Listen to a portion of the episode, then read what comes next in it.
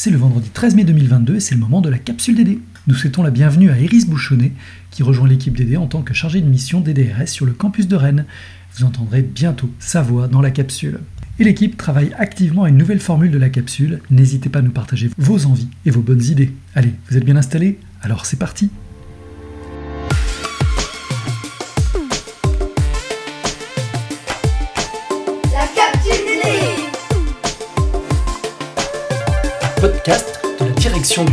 durable.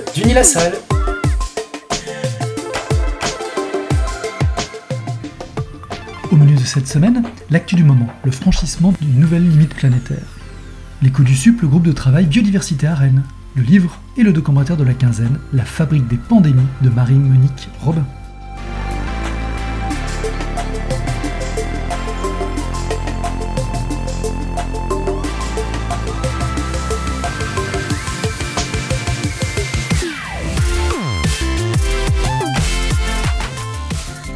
Savez ce qui va se passer Eh bien, nous allons bientôt manquer de l'eau.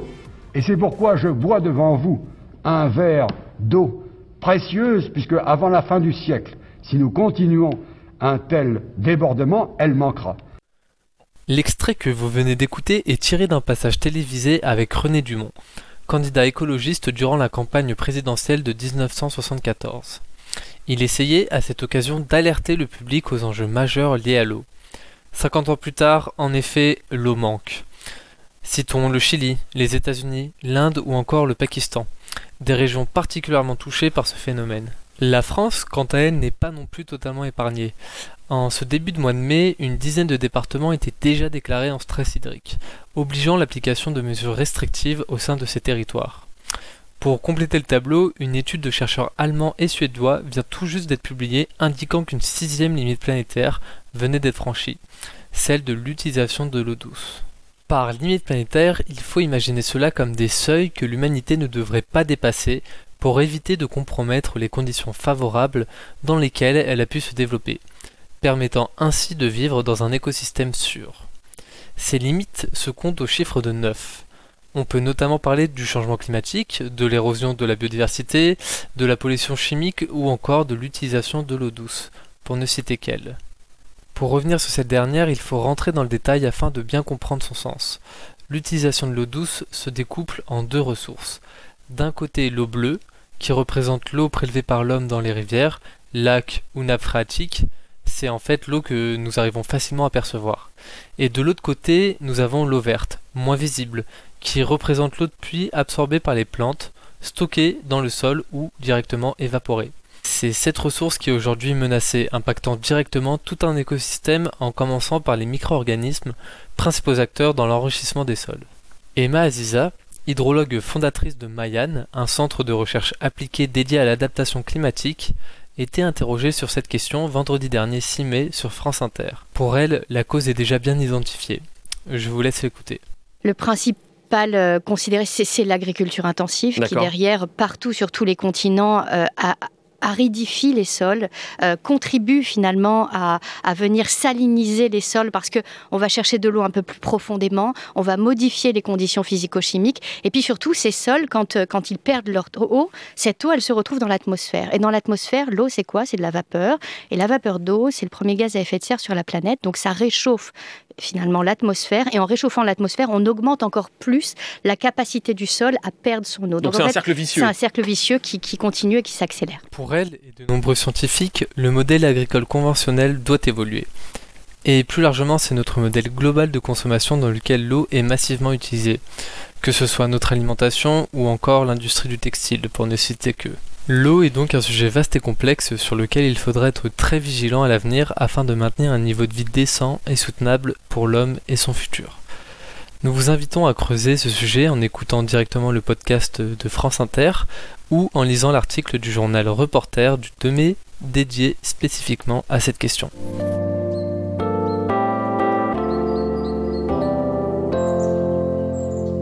Cette semaine, pour l'écho du SUP, c'est l'occasion de vous parler de la mise en place du GT Biodiversité du campus de Rennes.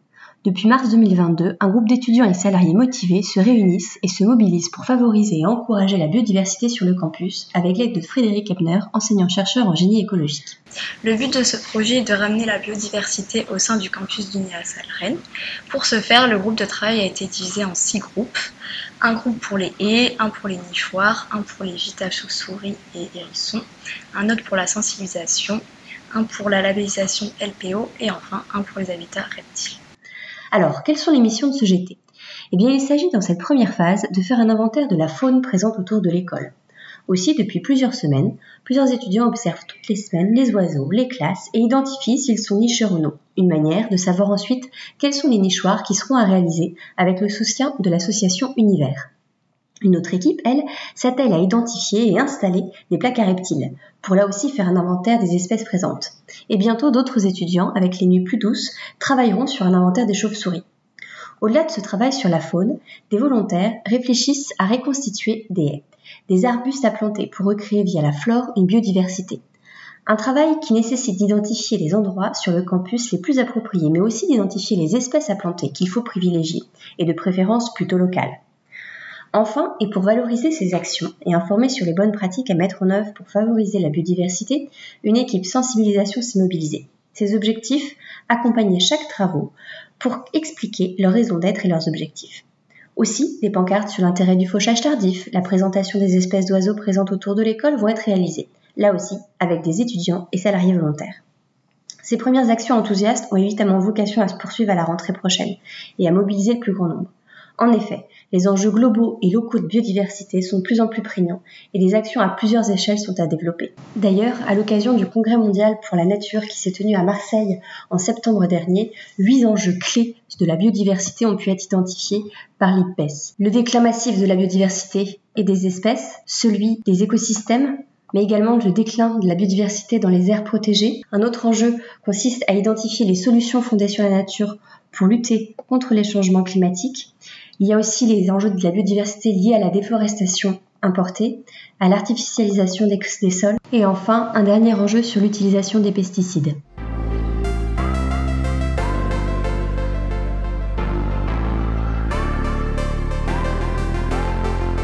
En 2021, la journaliste Marie-Monique Robin publiait La fabrique des pandémies, une enquête réalisée en collaboration avec Serge Morand, chercheur au CNRS et au CIRAD.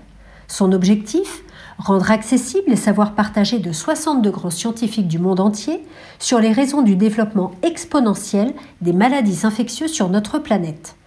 Infectiologues, virologues, parasitologues, écologues de la santé, médecins ou vétérinaires, tous partagent la même inquiétude pour l'avenir proche de l'humanité et prônent une même recommandation, s'engager dans un développement soutenable aussi vite que possible. Cette année, Marie-Monique Robin réalise un documentaire qui fait suite à son livre éponyme La fabrique des pandémies.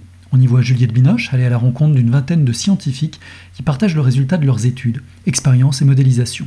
Leur constat est clair, la destruction de la biodiversité est la raison principale de l'émergence de maladies infectieuses zoonotiques, c'est-à-dire transmises par les animaux aux humains. Le documentaire entend aussi installer la question de la santé planétaire dans le débat public à travers l'approche One Health, une seule santé. Cette approche systémique permet d'identifier des facteurs environnementaux comme la déforestation, la perte de biodiversité ou le changement climatique qui favorisent la propagation de nouveaux agents pathogènes. Ni alarmant ni anxiogène, la fabrique des pandémies permet de comprendre comment la préservation de la biodiversité des écosystèmes constitue le meilleur antidote, voire le meilleur rempart contre l'émergence de nouvelles maladies.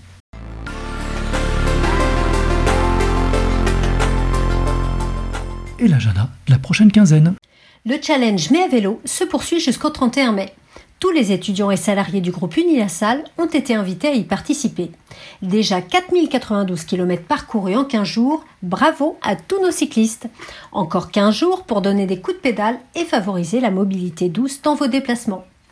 Par ailleurs, la quinzaine du commerce équitable se poursuit sur nos campus. Retrouvez nos animations tout au long de la semaine prochaine, une conférence intercampus portée par Génération Équitable, des stands de sensibilisation ou encore une vente de produits locaux et équitables. Autant d'événements pour donner du sens à votre consommation.